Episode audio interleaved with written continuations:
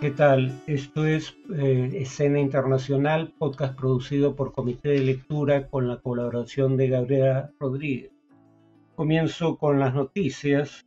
Un fiscal paraguayo de nombre Marcelo Pesci fue eh, asesinado en Colombia, eh, cerca de Cartagena. El tema es de interés político porque era un fiscal especializado en crimen organizado, narcotráfico, lavado de dinero y financiamiento del terrorismo, y se presume que sus investigaciones en materia de organizaciones criminales vinculadas al narcotráfico podría ser la razón por la que fue asesinado. Los presidentes de Paraguay, Mario Abdo, y Colombia, Iván Duque, no solo obviamente repudiaron el hecho, sino que además eh, convocaron una investigación internacional para la cual pidieron la colaboración del gobierno de los Estados Unidos y estarían participando de las investigaciones tanto la Agencia Antinarcóticos del gobierno norteamericano, la DEA, como eh, la Policía Federal, el FBI. Eh, el director general de la Policía Colombiana, Jorge Vargas, dijo que Estamos hablando de un sistema de crimen organizado transnacional para cometer este magnicidio contra la justicia. Por eso estamos con capacidades internacionales. En Filipinas, el hijo del ex dictador Ferdinand Marcos ganó las elecciones generales y será el próximo presidente. Es homónimo, por eso se le llama Ferdinand Marcos Jr., o eh, también por su sobrenombre, Bong Bong. Eh, más propio de un personaje de farándula que de un presidente, sacó 31 millones de votos de un total de 67 millones y medio, obtuvo cerca del doble de la votación de la actual vicepresidenta Eleni Robredo, y eh, un dato que no es menor, fue acompañado en la fórmula, aunque la elección es por separado, en la fórmula presidencial, añado, eh, por la hija de Rodrigo Duterte como candidata a la vicepresidencia. Eh, Sara Duterte Carpio, en lo que parece ser una alianza entre dinastías. Rodrigo Duterte es el presidente en ejercicio, o el presidente a punto de dejar el cargo, eh, que deja el mismo con un alto nivel de aprobación, en parte por su lucha contra las drogas, eh, pese al hecho de que implicó la muerte de entre 20 y 30 mil personas, en muchos casos en asesinatos extrajudiciales, y pese a la deficiente gestión de la pandemia.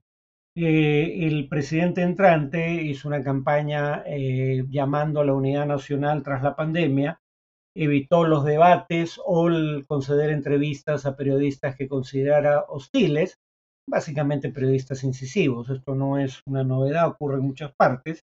Eh, y buena parte de su campaña se libró por Internet, donde ya tenía una gran cantidad de seguidores, millones de hecho, en TikTok y Facebook, y su cuenta de YouTube cuenta con 2 millones de seguidores. Esto es importante porque desde hacía años, antes aún de esta campaña, eh, había, eh, digamos, un intento revisionista por cambiar la historia del régimen de su padre. Ya no es el régimen que se, digamos, eh, en donde el presidente tuvo que huir, producto de movilizaciones de protesta que intentaron ser reprimidas eh, tras nueve años de estado de emergencia, ya no es eh, uno de los gobiernos más corruptos de la historia. Eh, digamos, cuando uno ve intentos de registrar como el ranking de transparencia internacional, aunque este es un poco posterior al gobierno de Ferdinand Marcos, pero digamos, los intentos de medir casos de corrupción con todos sus bemoles, arrojaban que este había sido uno de los gobiernos más corruptos desde que se lleva este tipo de registros. El cálculo era que eh, había, eh, digamos, se habían malversado o robado sencillamente unos 10 mil millones de dólares y eh, el símbolo de esta malversación fue, digamos, la colección de zapatos que dejó la esposa Imelda Marcos cuando huyen del país de unos 3.000 pares de zapatos, todos ellos bastante caros. Pero esta campaña revisionista eh, limpió la imagen del gobierno del padre del actual presidente.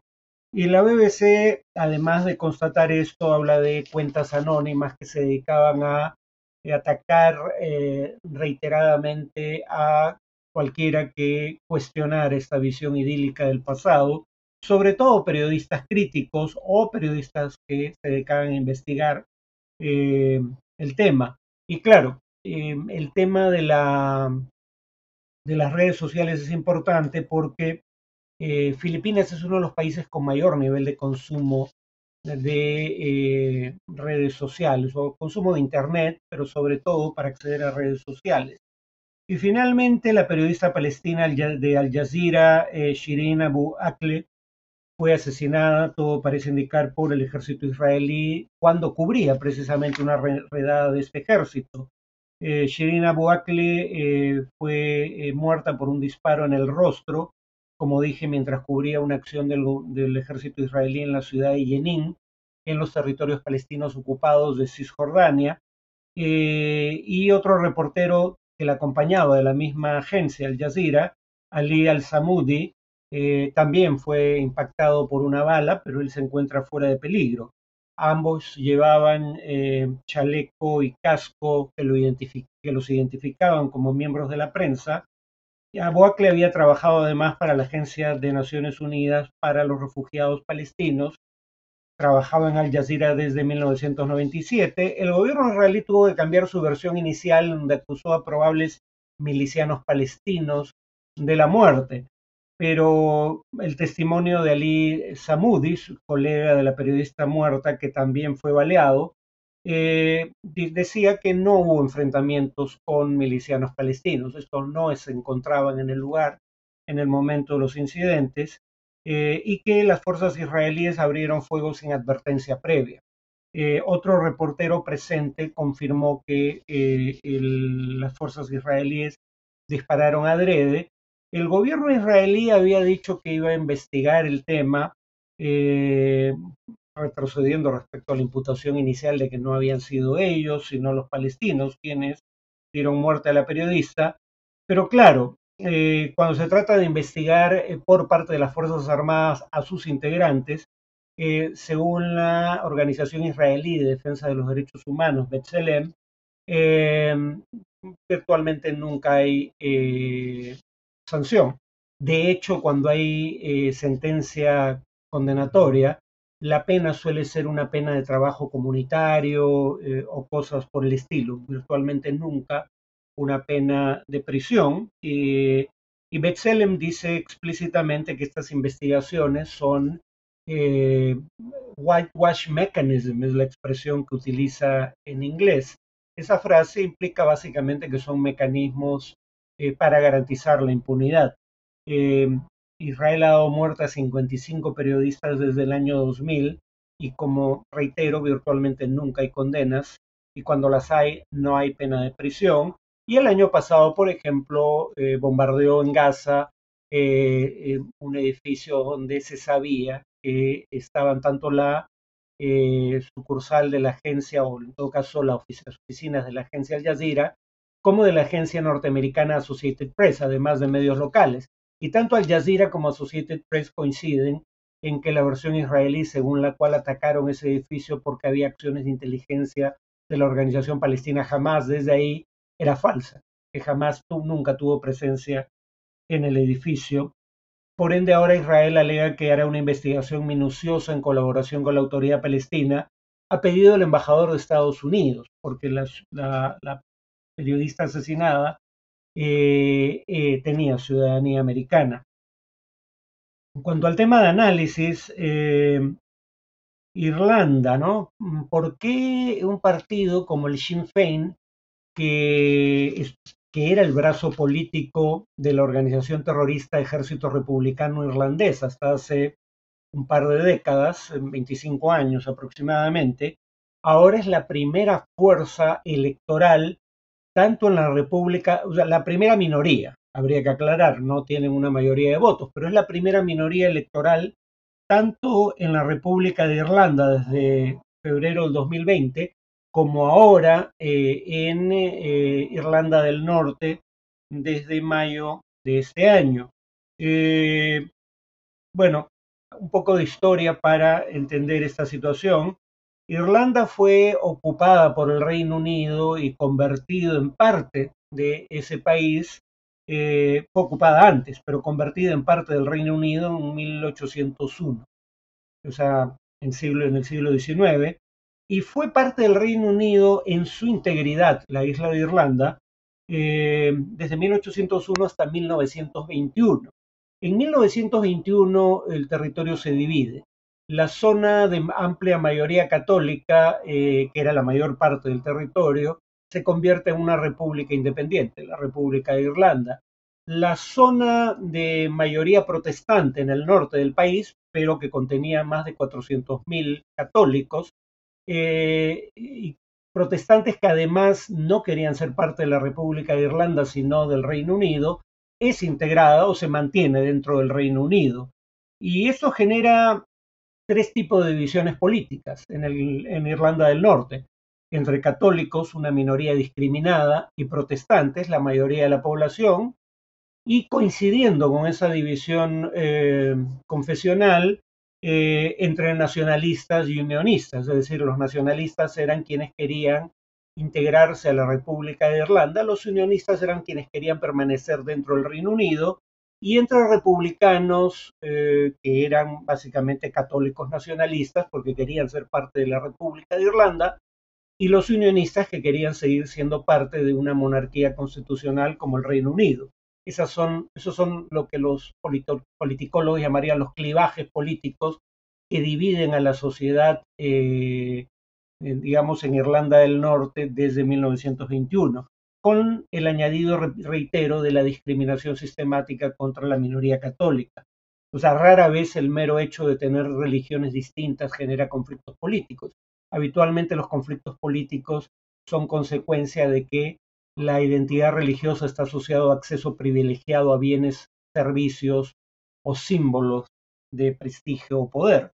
Eh, en 1998, tras décadas de conflicto, sobre todo el periodo llamado eh, los problemas, que son los 30 años de vigencia del ejército republicano irlandés como grupo armado que combate lo que considera la ocupación británica del norte de Irlanda, eh, el año 98 se producen los acuerdos de Viernes Santo, Good Friday Agreement en inglés, que implican que católicos y eh, protestantes deben compartir el poder autónomo que se establece en Irlanda del Norte. O sea, el partido con mayor votación puede elegir al ministro primero, creo que es el título. El partido eh, pero la principal fuerza de oposición, el, que habitualmente era un partido católico como el Sinn Féin, eh, de base católica, quiero decir, ocupaba el, cargo de viceministro primero.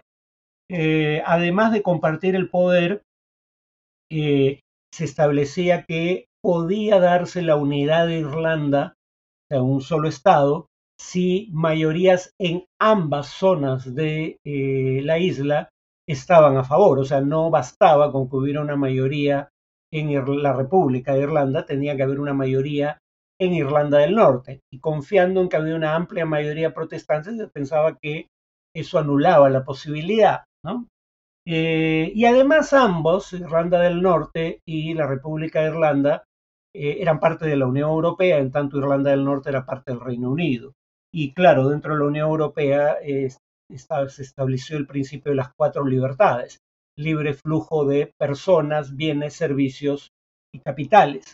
Luego entonces, para efectos prácticos, lo que había sido una frontera eh, forjada a sangre y fuego, la frontera entre Irlanda del Norte y la República de Irlanda, empieza a desvanecerse. Y aunque no era un solo país, las diferencias empiezan a ser difíciles de percibir. Eh, todo esto cambia para mal con el Brexit. ¿Por qué? Porque al retirarse el Reino Unido de la Unión Europea, eso en principio debía implicar el retiro de Irlanda del Norte. Pero la paradoja es que Irlanda del Norte había visto mejorar significativamente su economía en la relación de libre comercio con la República de Irlanda y el conjunto de la Unión Europea.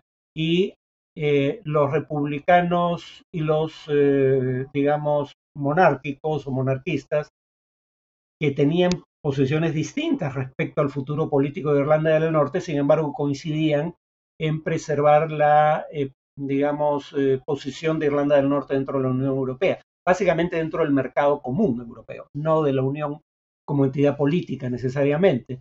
Entonces se crea el llamado protocolo norirlandés. ¿Qué implica este protocolo norirlandés? Una situación hasta donde conozco inédita.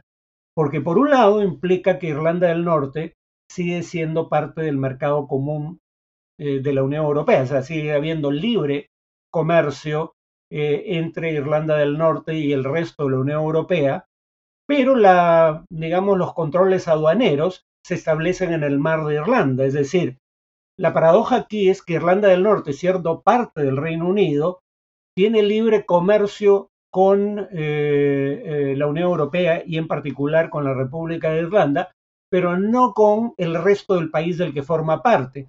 Hay un control aduanero, una frontera de facto en muchos sentidos, entre Irlanda del Norte y el resto del Reino Unido. Y eso es algo que no era considerado, no es considerado una solución aceptable por eh, los protestantes irlandeses eh, y que ponen como condición para formar gobierno que se elimine el protocolo. Y acá entenderán que el problema es obvio. Eh, el protocolo fue negociado entre el Reino Unido y la Unión Europea, no entre Irlanda del Norte y la Unión Europea. Luego entonces das la imagen de una fuerza política obstruccionista cuando condicionas la formación de un gobierno en eh, Irlanda del Norte a, eh, digamos, la derogación de un tratado internacional del que no eres parte, porque lo firmó el Reino Unido, no Irlanda del Norte. Eh, y además un tratado internacional que involucra a otra parte, no solo al Reino Unido, a la Unión Europea. Entonces, esto no ayuda a la imagen de eh, los eh, grupos protestantes unionistas, que son percibidos como obstruccionistas. Además, si bien sigue siendo una minoría la proporción de la población en Irlanda del Norte que quiere la unidad con la República de Irlanda, es una minoría creciente, por no mencionar el surgimiento de un partido como la denominada Alianza, que eh, tiene dos peculiaridades. Primero, es un partido interconfesional, a diferencia del Partido Democrático Unionista, cuyos militantes y votantes son casi exclusivamente protestantes, o el Sinn Féin, cuyos votantes y militantes son en una abrumadora mayoría católicos o provienen de ese grupo religioso, la Alianza es un partido interconfesional que tiene miembros tanto católicos como protestantes, o gente que no tiene denominación religiosa, y que no toma posición sobre el tema de fondo, sobre, eh, es decir, sobre si Irlanda del Norte debe pertenecer al Reino Unido o integrarse en un solo país con la República de Irlanda. Son agnósticos, digamos, respecto a ese tema y concentran su atención en los problemas socioeconómicos de Irlanda del Norte, como hace ahora el Sinn Féin en Irlanda del Norte, consciente de que el tema de la unidad con la República de Irlanda, que solía ser el eje de su agenda, es un tema que, eh, si bien tiene un apoyo creciente, sigue siendo un apoyo claramente minoritario, de alrededor de un tercio de la población. Entonces, la alianza y el Sinn Féin concentrando su atención, recordemos que Irlanda ha sido impactada como todo el mundo como consecuencia tanto de la pandemia como de la guerra en Ucrania, eh, y era una eh, región porque el Reino Unido y la República de Irlanda tenían niveles relativamente altos de desigualdad de ingresos y de riqueza. Es una región relativamente desigual, cosa que suele generar por sí misma, digamos, conflictos políticos, porque la gente, a diferencia de la función de utilidad de los economistas, eh, mide su bienestar en términos relativos, es decir, en comparación con otros. Bueno, el punto es que por esa situación estos partidos centran su mensaje en temas de educación y salud pública, inflación, costo de vida, costo de la vivienda, y eso ayuda a explicar que un partido como el Sinn Féin, que es un partido del conjunto de Irlanda, el Sinn Féin de Irlanda del Norte no es distinto al Sinn Féin de la República de Irlanda. Es un partido, eh, en ese sentido podría decirse plurinacional, el Sinn Féin tenga los resultados que ha obtenido. O sea, la situación económica, por un lado, y eh, el soslayar las grandes controversias históricas, católicos versus protestantes, nacionalistas versus unionistas, eh, republicanos versus monárquicos, eso ayuda a explicar que un partido que era el brazo legal de una organización que el Reino Unido consideraba terrorista como el ejército republicano irlandés, ahora sea la primera fuerza electoral, aunque sea todavía una minoría, tanto en la República de Irlanda como en Irlanda del Norte. Eso es todo por hoy, nos vemos en el siguiente podcast.